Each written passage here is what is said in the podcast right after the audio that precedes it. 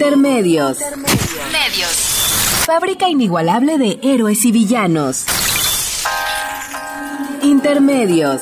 Los medios son más que el cuarto poder. Intermedios. Con Tania Rodríguez y Juan Manuel Valero.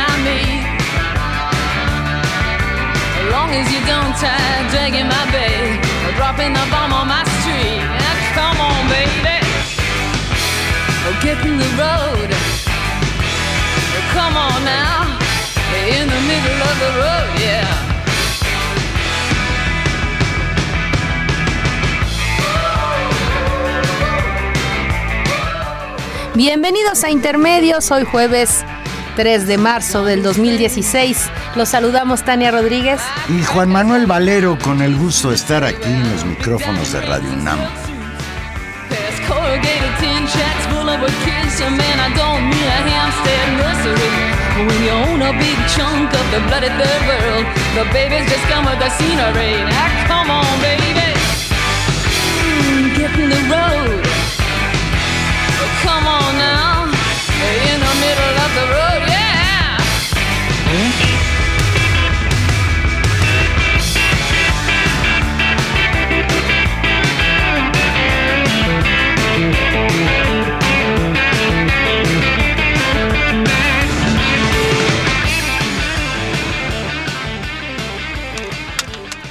Música. Buena música que seleccionó nuestro querido Gil, muy ochentero, aunque yo creo que él iba como naciendo cuando esta canción eh, salió a la luz, Middle of the Road, 1983, Los Pretenders. Muy ochenteros esta noche en Intermedios. Y qué peculiar voz de la chava. Padrísima. Sí. Para que, para que luego los que dicen que en los ochentas todo fue una música asquerosa, pues no, hay buenas cosas. Tania, fuiste el domingo al Ángel de la Independencia a festejar el primer Oscar de Leonardo DiCaprio. no, no, me alcanzó para ir al para ir al Ángel Juan Manuel, por supuesto que seguí con atención este la entrega de los Óscares. Lo vi, lo, de, lo, lo que se había congregado gente en el Ángel, me pareció eh, Surrealista. Sí, pero hay que considerar, yo creo que es un, es un chiste, ¿no? Y entonces habríamos que reírnos. O sea, yo creo que difícilmente podríamos pensar, porque también es ese otro lugar, ¿no? El lugar, ¡ay, bola de enajenados! No, no yo creo qué? que es un chiste. Era el, era el actor principal de una película de un no, mexicano. No, no, no, pero yo creo que no se juega eso. No, no, porque... Y además nunca había ganado un Oscar y entonces... Era eso, era, es, una, era es, una cosa de que ganaban los que nunca ganan, ¿no? Y de celebrar pues a la ahora, víctima. Oye, los mexicanos están... Los mexicanos están desatados. Fíjate, el, el, yo no sabía y, y, que ga, gana dos años seguidos la de mejor director. Claro. Hace un año ganó la de mejor película con Birman y ahora no. Y creo que la película que ganó está mejor. Creo, no la he visto ninguna de las dos. El tema es muy interesante. ¿Cómo se llama la película que ganó? Spotlight. Primera plana. Uh -huh. Que trata del problema de la pederastia clerical en el arzobispado de Boston. O sea, pega duro en el tema este, que es un tema terrible. Sí, fantástico por, por Alejandro González Iñárritu, dos triunfos seguidos y si contamos el triunfo de, de, Alfonso Cuarón con Gravity hace tres años, pues tenemos tres años, tres años seguidos en los que directores mexicanos se llevan el Oscar. Yo y creo... El, y el fotógrafo. Y el fotógrafo... El Chivo Lubeski, tres seguidas. Sí, sin duda, sí, es un momento y es un tema y, y, vale la pena celebrarlo y felicitarlos. Yo creo que pues el domingo bien. congregó a mucha gente la entrega de los llamados Óscares. Pues Que ayer por la- cierto, nada más para terminar el comentario jocoso sobre el Oscar, algo no tan jocoso fue eh, que el Oscar estuvo marcado por esta discusión sobre pues el racismo y la exclusión racial que predomina No, todavía en que Hollywood. un, que un Me parece de muy que es un cómico negro, ¿cómo se llama? Chris ¿Qué- qué Chris Ay, Chris Martin, no, Chris algo. No sé, a mí nunca me ha caído bien, pero ahora sí, él mismo haciendo chistes racistas. Yo creo que no, yo creo que no, no, no evaluaron bien el tono y creo que lo que se, lo que se ve ahí es que efectivamente, como lo demuestran los hechos de viol eh, estos, estos hechos culturales, como la, la disparidad enorme que hay entre la entrega de Óscares a gente de la comunidad afroamericana, como también hay que decirlo, a las mujeres o a las otras minorías, independientemente de los triunfos enormes que pueden significar esto que decíamos ahora de Ay, mira. Iñárritu y de Cuarón, independientemente de eso, sí existe una disparidad muy fuerte que tiene que ver con la estructura.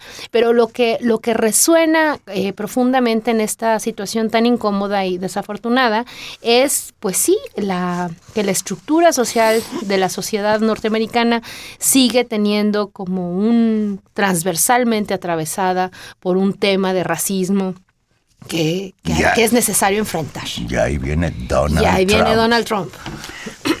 Vamos a tener que platicar de este sujeto en breve.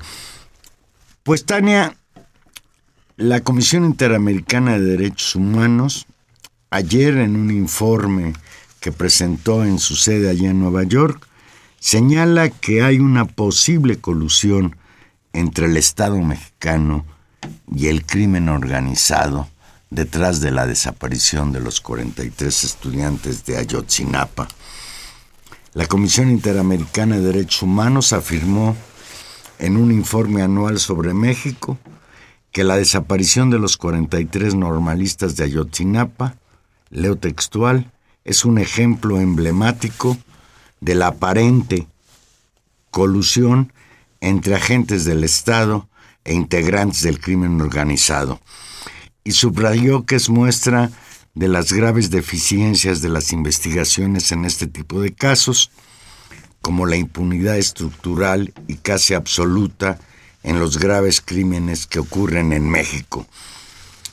México atraviesa una grave crisis de violencia y de seguridad desde hace varios años, en gran medida por la guerra contra el narcotráfico impulsada por el expresidente Felipe Calderón allá en 2006 y al aumentar el papel de las Fuerzas Armadas en tareas de seguridad pública, lo que ha desatado aún mayor violencia, así como violaciones graves a los derechos humanos, en las que se observa una falta de rendición de cuentas conforme a los estándares internacionales, señala el extenso informe anual Situación de los Derechos Humanos en México. una situación terrible y en resumen lo que esto significa Juan Manuel es que están las desapariciones, las ejecuciones extrajudiciales, la tortura y la inseguridad ciudadana tanto de los ciudadanos en general como de los también los sectores más vulnerables que pueden ser las mujeres y los migrantes, los defensores de derechos humanos y los periodistas. Esta en este fuerte comunicado se afirmó que México es considerado además uno de los países más peligrosos del mundo para ejercer el periodismo, exceptuando a aquellos que están en guerra. Sí, en México es terrible la matanza de, de periodistas.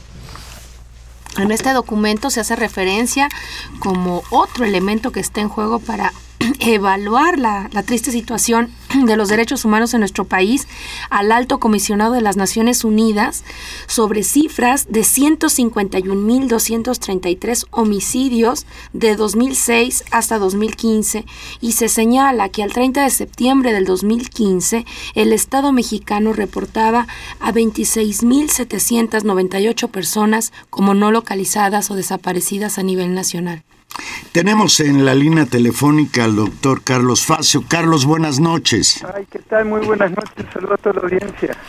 Profesor de la Facultad de Ciencias Políticas y Sociales de la UNAM y de la Universidad Autónoma de la Ciudad de México, articulista del periódico La Jornada. Carlos, ayer la Comisión Interamericana de Derechos Humanos afirmó en su informe anual sobre México que la desaparición de los 43 normalistas de Ayotzinapa allá en septiembre de 2014 es un ejemplo emblemático de la aparente colusión entre agentes del Estado e integrantes del crimen organizado. ¿Tu opinión?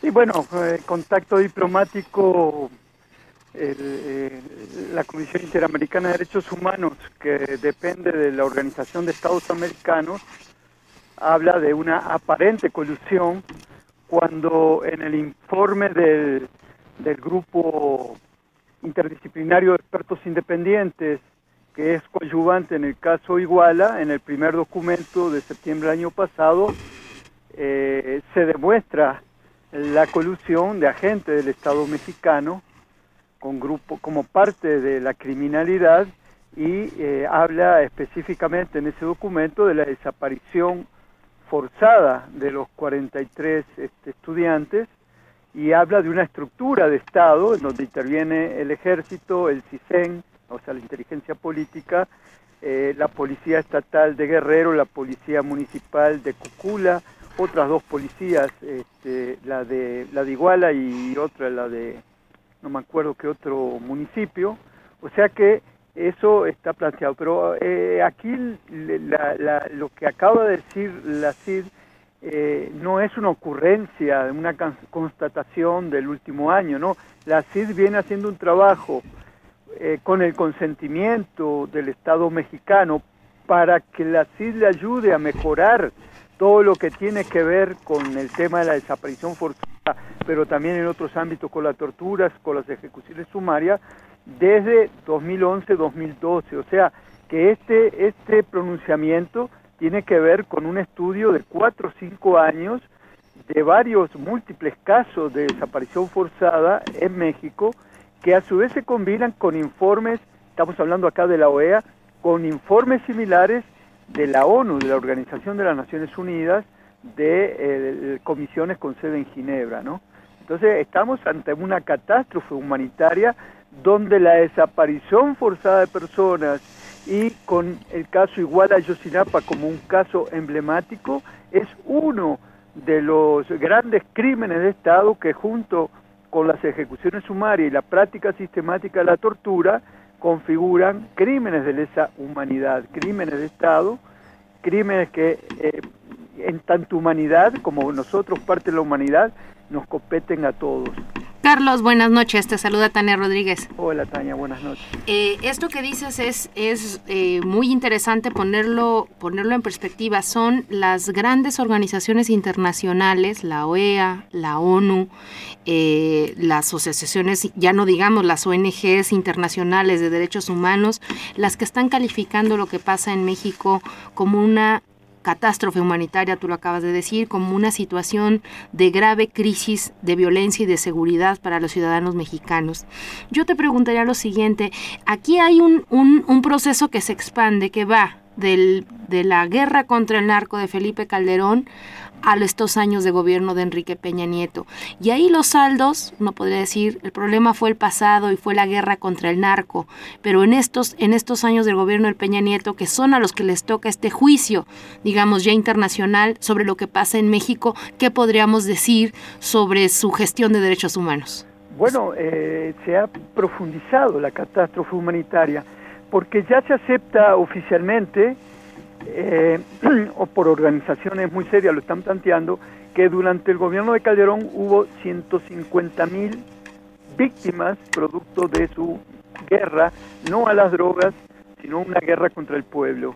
Y en lo que va de los tres años de Peña Nieto ya se habla de 65 mil muertos vinculados a esta guerra encubierta. Lo que proyectado hacia el final del sexenio andaría justamente un número de muertos similar al, de Calderón.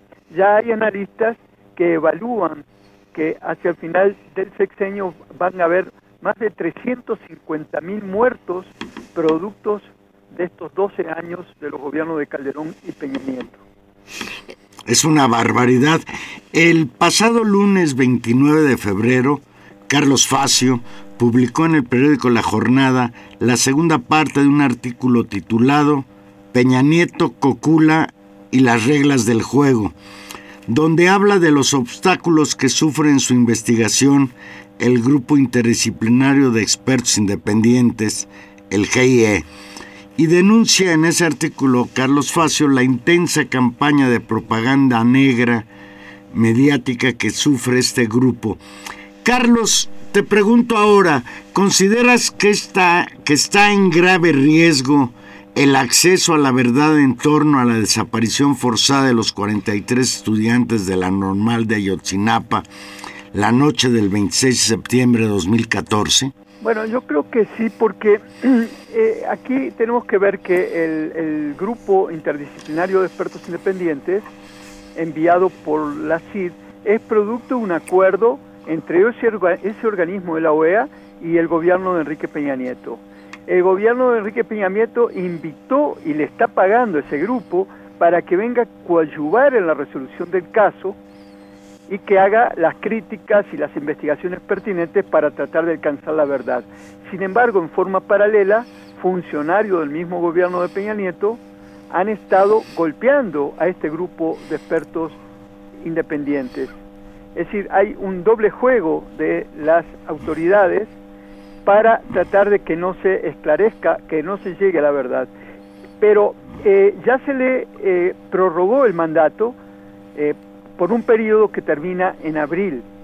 Lo que yo creo es que el gobierno, dicho por uno de, los miembros del CIEI, el gobierno ya anunció que no les va a prorrogar un nuevo mandato, no va a, a hacer una prórroga del mandato, con lo cual yo creo que el gobierno está dando largas para que una vez que se retire esta comisión, este grupo interdisciplinario de expertos, eh, el gobierno a través de los medios, como con muchos otros casos, pensemos en el 68, pensemos en la Guerra Sucia de los 70, esto quedará en un limbo jurídico, es decir, quedará a la deriva y los columnistas de Estado, la prensa grande, ayudará a justamente eh, facilitar una coartada al gobierno para que eh, pueda eh, seguir en su lógica. A mí me ha sorprendido los últimos días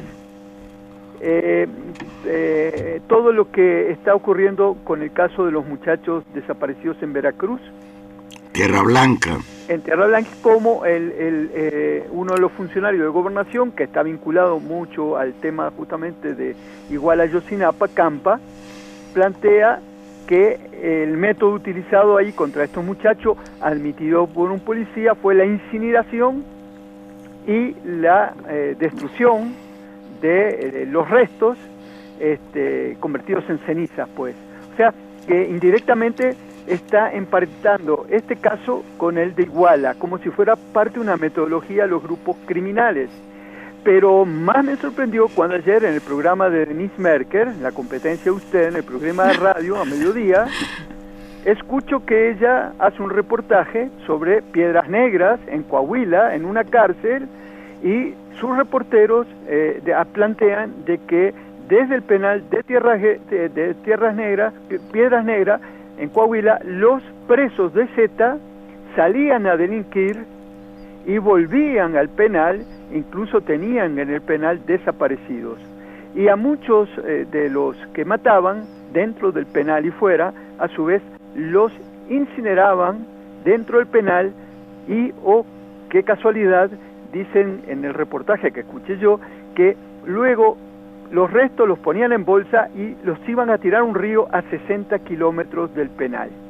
Todo esto me lleva a decir si todo eh, no es parte de una trama que nos intenta eh, posicionar a la opinión pública que esta es una metodología de los criminales que viene de muy atrás y se refuerza con el caso de Coahuila, que esto ocurrió entre 2009 y 2011, y ahora con lo de Veracruz, que es más reciente.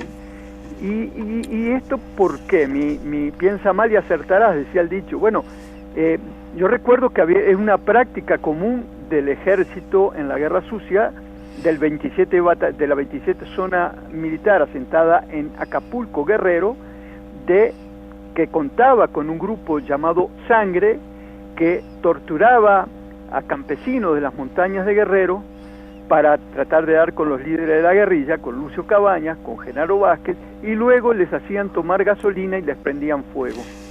Es decir, esta metodología viene de atrás y la practicaba, la practicó el ejército en la Guerra Sucia. Pero durante el gobierno de Calderón, en 2009, 2011, en ese periodo, en Ojinaga, por ejemplo, en Ojinaga, en, en Chihuahua, un grupo especial del ejército también torturó hasta la muerte a presuntos eh, traficantes de drogas y luego lo llevaban a 100 kilómetros del cuartel, a zonas conocidas por ellos, y ahí les prendían fuegos, eh, los hacían ceniza y los tiraban en el río. Esto está ratificado por una investigación de la Comisión Nacional de Derechos Humanos. Estamos hablando de una práctica de cuerpos del ejército mexicano. Entonces, esto es lo delicado que ahora se está tratando de posicionar eh, tanto con lo de Piedras Negras como lo de Tierra Blanca en Veracruz, esta metodología por los grupos criminales. Mi, mi, impresión es que lo que se quiere es tratar de sacar del foco de atención de lo que está pendiente del caso Cocula y es que declaren el personal del 27 Batallón de Iguala, del ejército en Iguala, porque ahí estuvieron, está en el expediente. Eh, eh, eh, el general secretario de la Defensa no quiere que sus muchachos sean interrogados por los miembros de este grupo de expertos internacionales.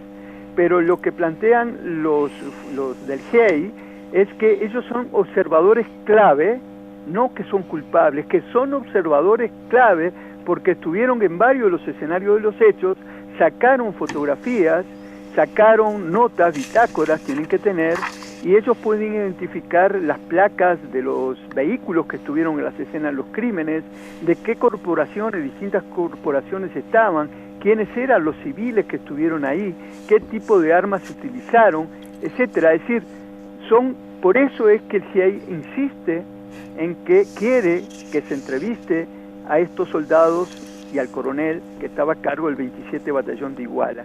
Y yo te pregunto, Carlos, perdón, ¿y por qué la Secretaría de la Defensa Nacional y el propio gobierno de Peña Nieto se niegan a esa posibilidad. ¿Qué están tratando de esconder? Eso es lo que hay que preguntarle al general Salvador Cienfuegos, ¿no? Y justamente esto tiene que ver con la campaña propaganda negra que eh, grupos de la ultraderecha mexicana han llevado a cabo contra miembros del de GEI, trayendo incluso a un coronel retirado colombiano, a una ex fiscal guatemalteca, a un miembro de la ultraderecha guatemalteca de ascendencia estadounidense. Es decir, cómo hay toda una trama que vinculan militares golpistas de Colombia y Guatemala con sectores de la ultraderecha mexicana, pero da la casualidad que eh, parte de de estos mexicanos a su vez tienen un como como José Antonio Ortega Sánchez, Rafael Herrera Piedra y Ramón Hernández Flores que están integran el Observatorio Nacional de las Fuerzas Armadas. Y da la casualidad que tienen un observatorio para hablar a favor de la Fuerza Armada y los tres son integrantes del Yunque y el Yunque es este viejo grupo de la ultraderecha mexicana eh, eh, que eh, justamente ha estado al servicio de gobiernos, por ejemplo, como bueno, los mexicanos del PRI, de, los viejos, pero a su vez también de Álvaro Uribe en Colombia, ¿no? El, el, que ordenó la matanza en el Sucumbíos, en Ecuador, violando la extraterritorialidad, eh, bombardeando pues un país eh, vecino que, que tiene representación en la ONU. Carlos, la información que nos das, que es, que es verdaderamente eh, pues impresionante en muchos niveles, pone al descubierto dos tramas que son muy consistentes y que pueden ser reconstruidas, como tú muy bien haces, en función de la historia latinoamericana. Uno es, esto último de lo que tú hablas, de estar, digamos, redes internacionales de acuerdos, digamos, de ciertas posturas políticas de derecha que defienden una serie de posiciones y de intereses a lo largo, a lo largo del continente. Y la otra que me parece que es, que es muy oportuna y que, y que no hay que dejar de señalar y que tú has señalado de manera reiterada, es los vínculos entre las fuerzas del orden, particularmente las Fuerzas Armadas, y, los, y las técnicas usadas en la guerra sucia o en la persecución de opositores políticos y sus vínculos con grupos paramilitares que después se vuelven también eh, agentes importantes del crimen organizado.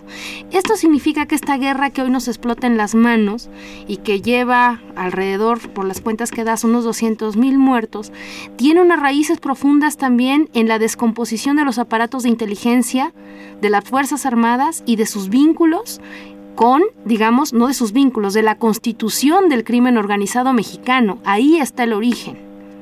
Bueno, eh, eh, alguna vez hablamos justamente que eh, cuando, digamos, la guerra sucia, existía la Brigada Blanca. La Brigada Blanca estaba formada por, desde la Secretaría de Gobernación, pero había elementos de las, de las policías políticas de la época y de militares.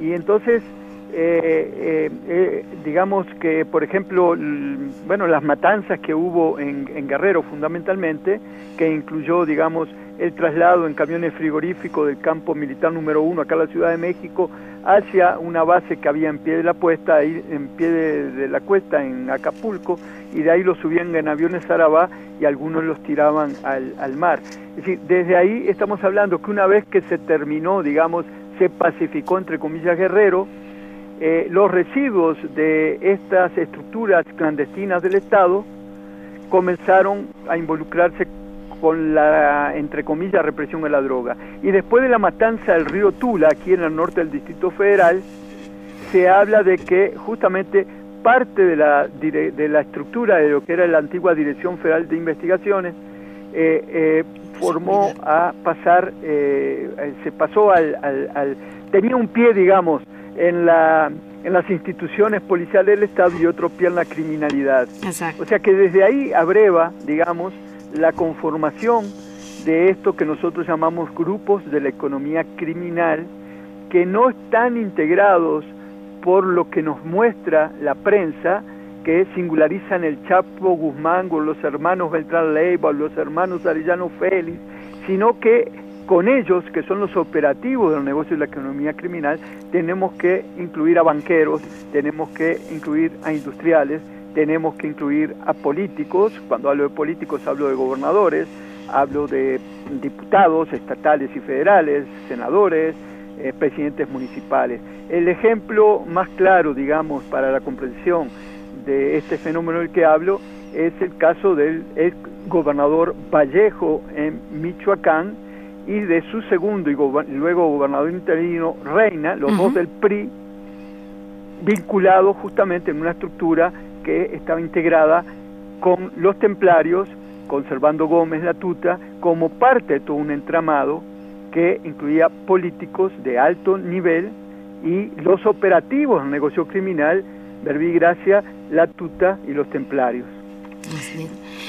En tu artículo que publicaste en el periódico La Jornada, eh, señalas que la semana pasada, a 17 meses de los hechos, Enrique Peña Nieto se apersonó por primera vez en Iguala, con motivos del Día de la Bandera el 24 de febrero, para decir que Iguala no puede quedar marcada por los trágicos acontecimientos que es, y lo dices tú muy bien, una variable de aquello que les dijo a los papás de, estos muchachos, ya supérenlo.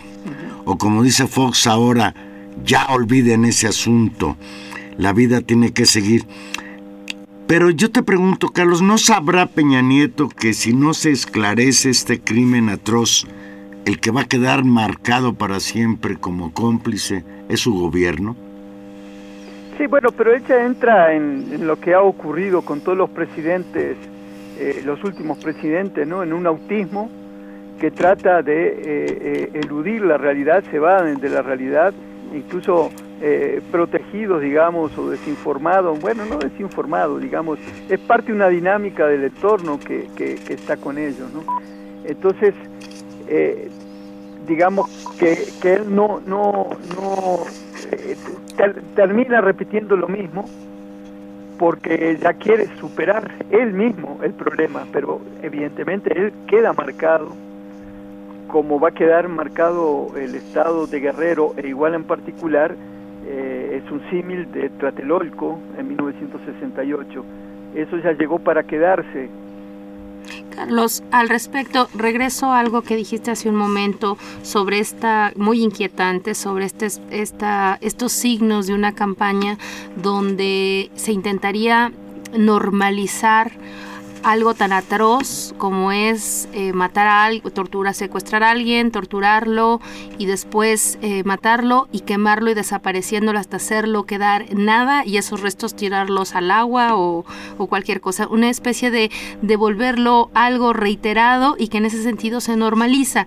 Pero yo te preguntaría, eh, ¿esto rebasa digo, el caso, el caso Iguala le dio un punto de, de, visibilidad enorme, un caso de visibilidad mundial y un caso de visibilidad nacional importantísimo. Si la mayor parte de los ciudadanos mexicanos sabemos que, que algo muy terrible pasó en Iguala y sabemos de la desaparición de los 43, convertir esto en un, en un caso de normalización de ese tipo, diciéndonos a todos, esto pasa con los desaparecidos y se hacen cachitos, no solo a ellos, que eran tal vez raros o que eran estudiantes y que por eso les pasó, sino también hacer esta secuencia, es, digamos, genera esta, esta, este señalamiento que tú dices de, normalizar y de vaciar de contenido, pero también manda un mensaje de, aterrorizarnos, Carlos, de, normalizar el miedo y de llevarnos a un lugar social que, es difícil imaginar, si ya no nos, si no, no podemos percibir este, este horror de tener en esta historia alrededor de 200 mil muertos. Sí, bueno, pero si tú te fijas, eh, eh, es la repetición de, lo que ocurrió durante seis años con Calderón y una parte de la población mexicana eh, cree en la verdad oficial, porque diario, por, de distintas formas, los medios bajo control monopólico privado refuerzan eh, esta, esta, en base a una construcción social eh, las categorías del régimen. ¿no? Entonces nosotros hablamos sí que hay, eh, hay un necropoder hay una política tanática que tiene que ver eh, esto que habla que habla Membe, un filósofo camerunés de la necropolítica, una política eh, que está regida por la administración y el trabajo de muerte por máquinas de guerra que está compuesta por las Fuerzas Armadas, las distintas policías y los grupos criminales cuando hablamos de los grupos criminales, hablamos de grupos de limpieza social, de paramilitares y de los propios grupos criminales vinculados a, las drogas o esto que se llama el crimen organizado. Entonces, justamente esto ya está normalizado. Lo que digo en la primera nota, en boca de Miguel Nieva, que es un experto del equipo argentino Antropología Forense, cuando presentan su informe hace 20 días, él dice que eh, el gobierno mexicano no ha estado jugando con la regla de juego y hay muchas irregularidades, lo estoy citando a él, que en México se tienen como normalizadas y son ya parte del sistema.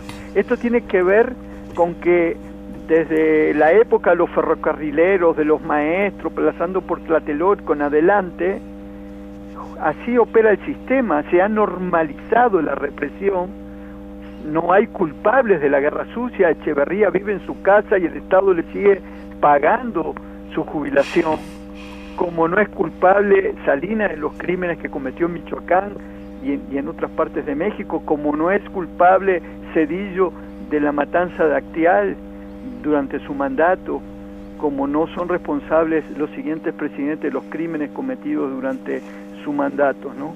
Entonces, esa normalización lamentablemente eh, existe porque es tal el poder de fuego de los grandes medios, de los medios de difusión masiva, que eh, lo que se puede hacer a través de programas como el de ustedes, de periódicos como La Jornada, revistas como Proceso, es, es, es, es, un poder de fuego muy tenue comparado a la batería, la infernal que tienen eh, los grandes medios. ¿no?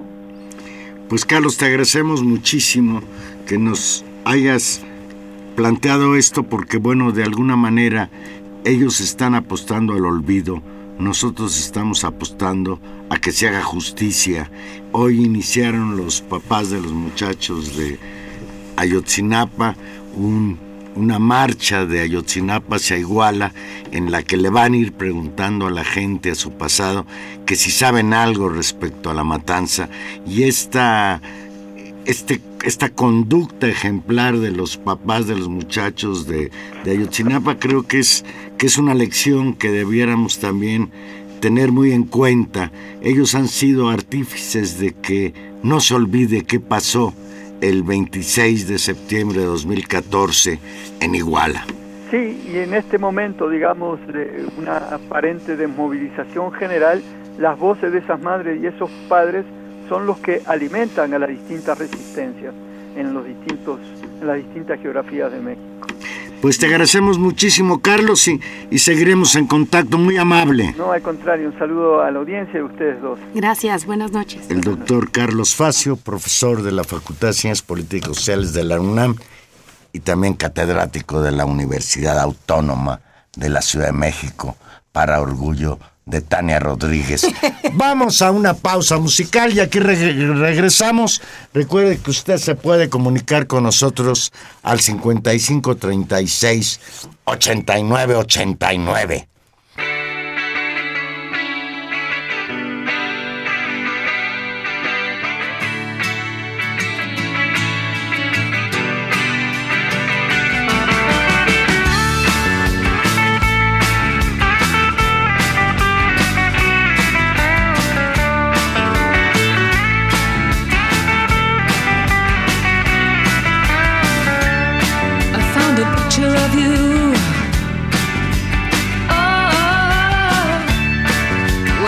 shake my world at night to a place in the past we've been cast out of. Oh, now we're back in the fight. We're back on the train. Oh, back on the train.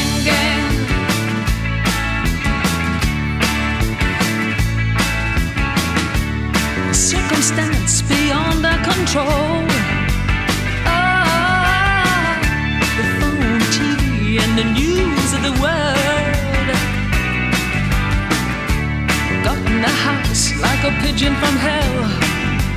Oh, sand in our eyes and descended like flies. Put us back on the train.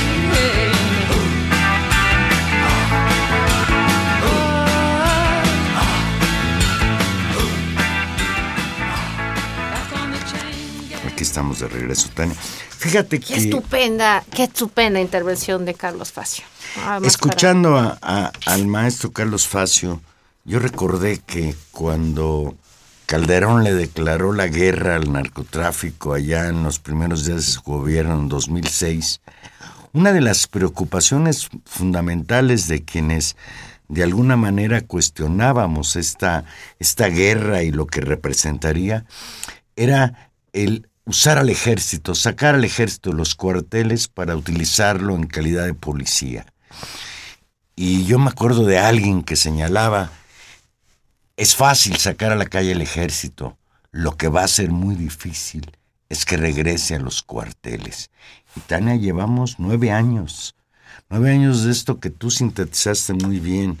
Se está normalizando en este país que haya muertos y desaparecidos. Es decir, convivimos con la violencia como antes nos estremecíamos de lo que sucedía en Colombia. Hablamos de, de la colombianización como un peligro. Yo creo que hoy México está pasando situaciones quizás peores que las que pasó Colombia en la época de mayor violencia, o no lo sé. Sí, es difícil comparar el horror, ¿no? Pero el horror de lo que estamos viendo en México, ¿y sabes qué es más horrible? Que ya vivimos con él. Ya nos acostumbramos, sí. Como los automovilistas se acostumbran en algunos lugares a pasar por calles con baches y que incluso hasta se llegan a encariñar con los mismos, así nosotros ya como que nos encarillamos con la violencia.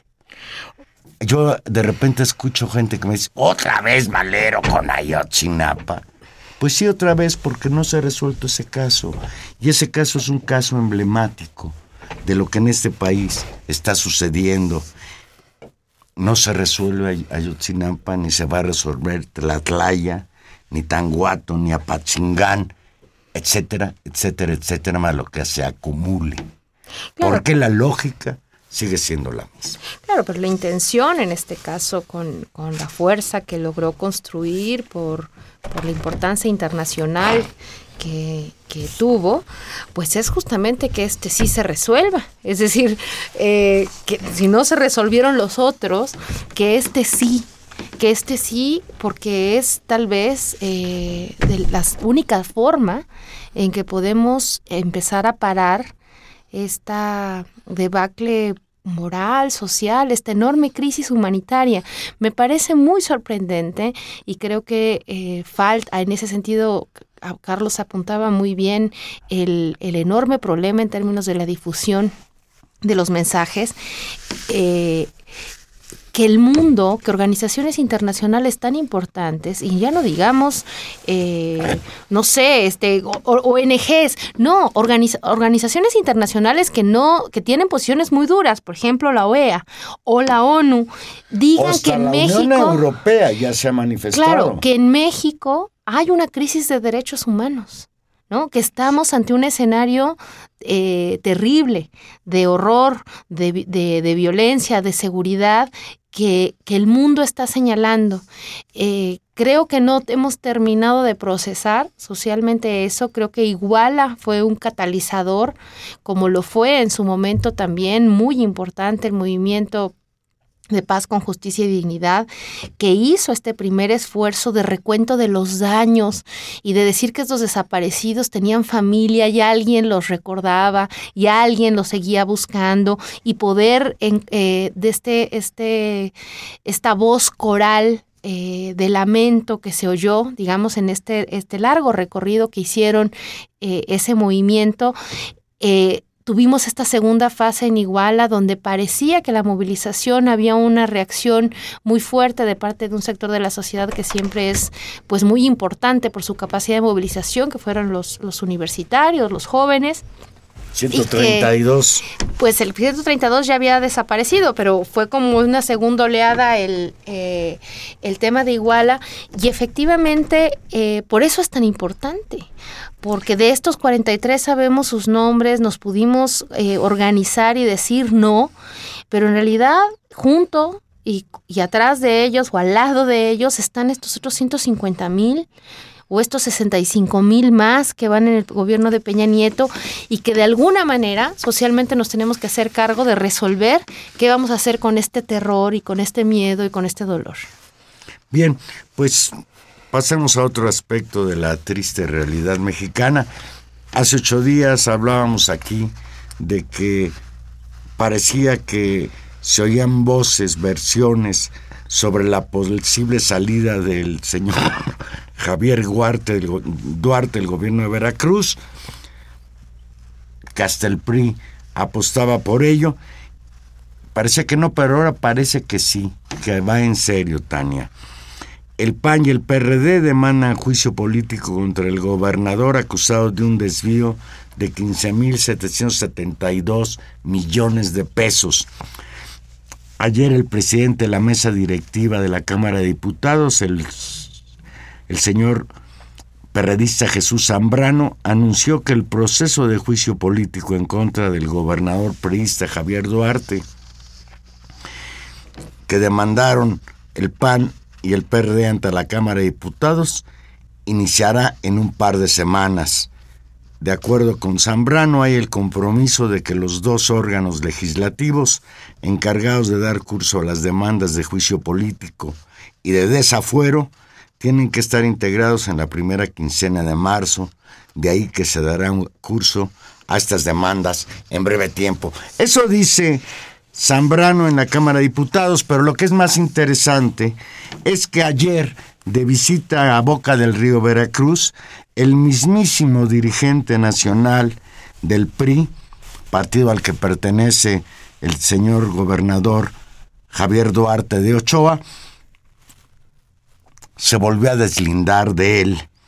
El presidente nacional del PRI, Manlio Fabio Beltrones, acudió a la zona conurbada de Veracruz, Boca del Río, para mostrar su respaldo político al precandidato priista Héctor Yunes y de paso desmarcarse de la un gobernador Javier Duarte de, Och- de Ochoa, que por cierto estuvo hoy otra vez en el Distrito Federal en reunión con Osorio Chong.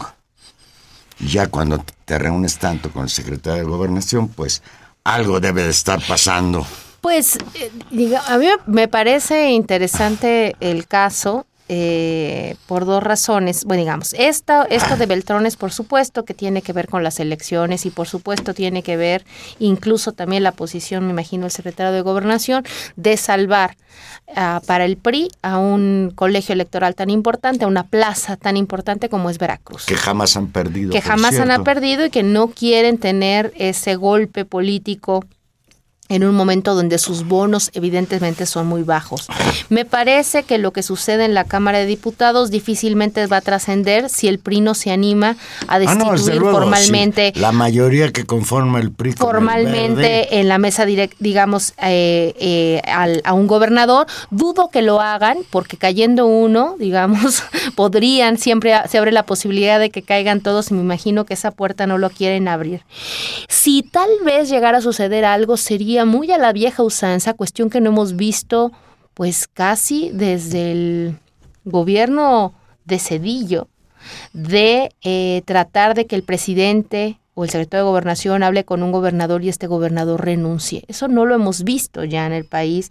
Y bueno, los lo vimos, lo vimos con el caso Ayotzinapa, con el señor este Aguirre de, de Guerrero. Bueno, pero ahí había un vínculo, es decir, ¿qué, qué fue lo que lo tumbó? Es decir, es, eso es lo que, a eso, a eso voy, justamente. Es decir, ¿qué es lo que lo tumba? Es, es simplemente el acuerdo político de la reinvención de la presidencia imperial, Bueno, para decirlo no con Enrique priista en Krauss. ese momento. Exacto, ¿no? Y era mucho más frágil. Y un uso de la presidencia para llamar al orden a un gobernador. Yo incluso diría pago por ver porque creo que no lo creo que no lo van a lograr porque la ya no da para eso. Pero me parece que lo el punto el punto interesante de lo que sucede en Veracruz, Juan Manuel, es eh, digamos esta especie de posibilidad que dio en buena medida la lucha de la Universidad Veracruzana porque le pagaran su dinero para que renaciera un breve espacio, digamos, de confianza, porque también ahí el terror a los opositores y la, y la violencia política, eh, pues, pues da susto, no enfrentarse a un gobernador como Duarte, permitió que saliera a la luz esto que es una enorme inconformidad social y que posiblemente se traduzca en eh, votos de castigo muy significativos. No sabemos hacia dónde va a avanzar eso, pero me parece que ese es el punto de, ese es el punto que hay que enfocar, porque efectivamente en un panorama en el que todo el tiempo decimos no se puede, no pasa nada. Bueno, lo que estamos viendo en que en un estado eh, tan controlado como fue Veracruz, la gente está harta, harta y lo está tratando de expresar y seguramente lo expresará como pueda hacerlo.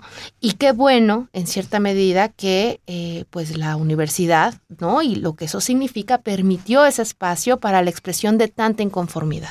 El viernes pasado miles de estudiantes de la Universidad Veracruzana se concentraron frente al Palacio de Gobierno en Jalapa para exigir al gobernador Javier Duarte, al todavía gobernador Javier Duarte, Bueno, tú- el pago de la deuda que tiene con la institución para continuar con sus proyectos académicos.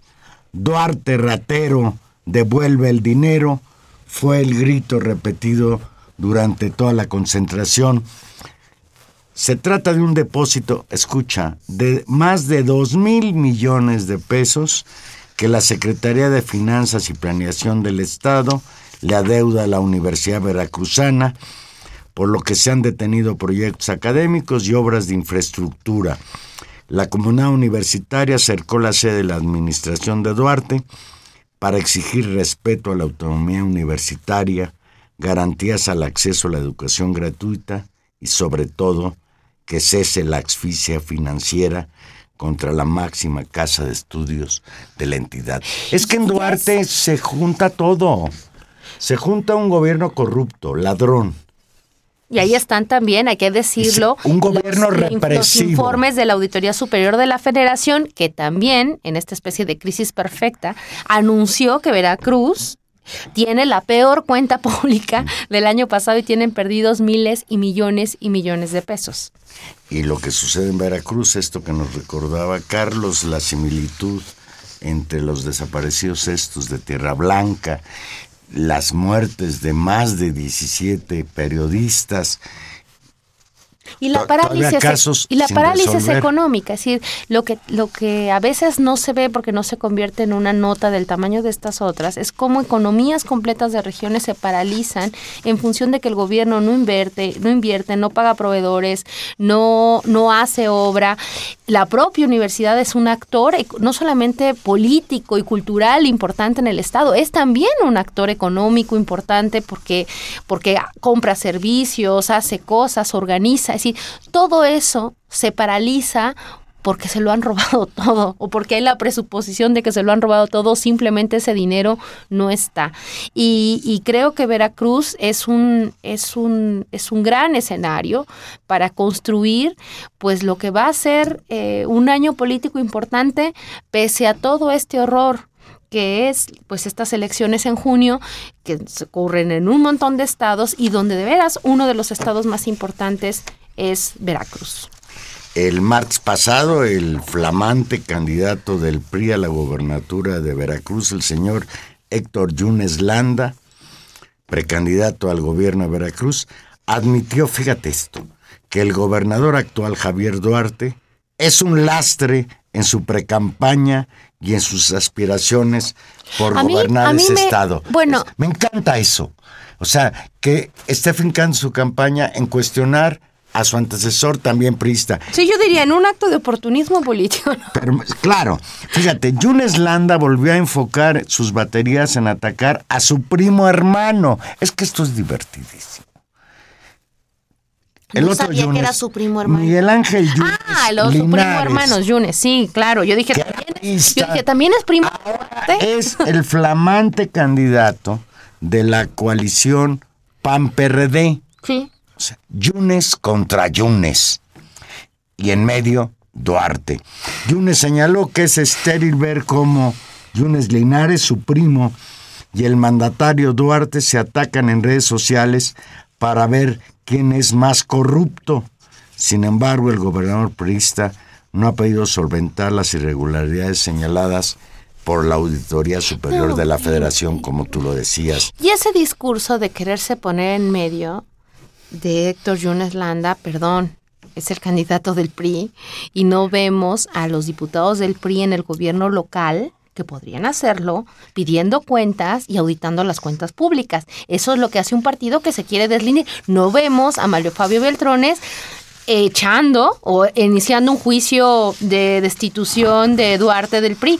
No vemos nada de eso. Entonces es simple retórica electoral.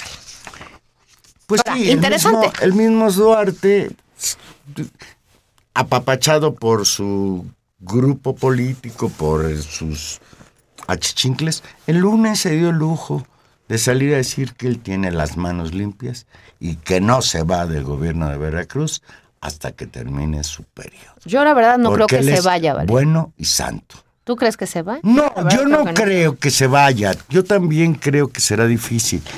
Pero lo Ahora, que sí me parece mejor que se quede ahí para que, quede. articule una oposición importante a su, Ahora a su sí. gobierno.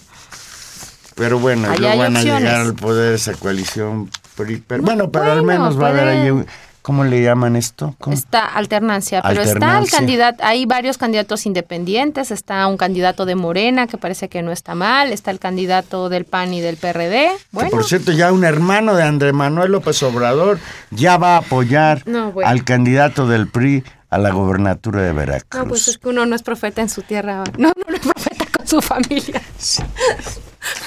El hermano incómodo de, de Andrés Manuel López Obrador.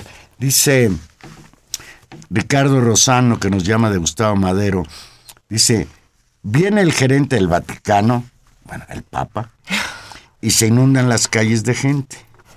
Juega la selección nacional y se llenan las calles de gente. Gana, Hace mucho que no, ¿eh? gana DiCaprio un Oscar. Es- ahí se dice, dice que hay un triunfo en Hollywood y se invade la calle de gente. ¿A poco de veras eran tantos? No, era, no eran tantos. Yo creo que. Bueno, eran muchos porque era sorprendente para hacer un chiste que fuera tanta gente. Dice, y dice con, con ironía Ricardo, dice, supongo que celebrar la destrucción de Pemex, la caída del peso, la destrucción de la Comisión Federal de Electricidad, los salarios y demás, etcétera, estas grotescas manifestaciones de júbilo demuestran una vez más el poder de manipulación del imperio mediático.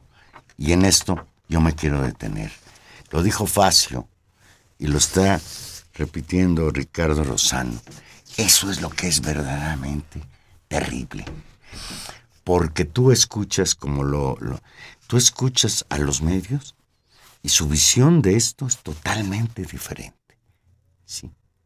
Incluso esa cerrazón de querer mantener el asunto de, de Iguala, los estudiantes de Ayotzinapa, en el terreno de que quienes los mataron fueron el crimen organizado, o sea, las bandas de delincuentes, es una constante para ocultar, para ocultar algo que es evidente a la vista de todos, la colusión que hay, la complicidad entre el, entre el gobierno, entre los mandos policíacos y el crimen organizado. La evidencia de que vivimos en un narcoestado de terror. Cuando dijo Facio, cuando se decía que iban a ser alrededor de 100 mil muertos el fin de fiesta del sexenio de Calderón, uno decía, de, ¿cómo es posible? 300 mil muertos en 12 años, en una guerra absurda, en una guerra que no van a ganar y que no pretenden ganar, o al menos que el éxito de esa guerra sea mantener a la sociedad mexicana en la normalidad del terror, como dijiste. Pues ya nos vamos, Juan Manuel.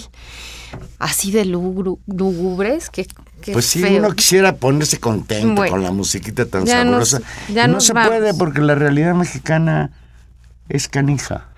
Bueno, y eso que no nos dio tiempo de hablar del, este, del secretario Nuño y su, y su reforma educativa. Ay, hoy, por cierto, hoy reprimió, hoy reprimió fuertemente la Policía Federal. a Sí, los de- creo que tenemos ese, ese pendiente para, para la siguiente semana. Es importante darle seguimiento a lo, a lo que va sucediendo ahí.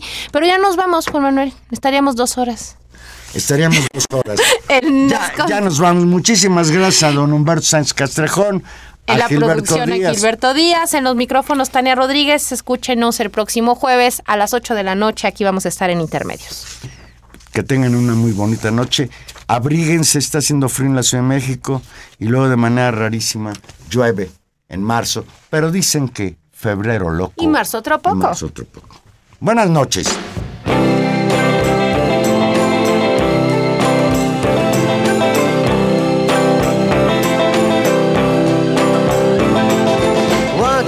time, you dress so fine. Do the bumps of dime in your prime. Then you. People call, say, beware, doll. You're bound to fall. You thought they were all. i kidding you. You used to laugh about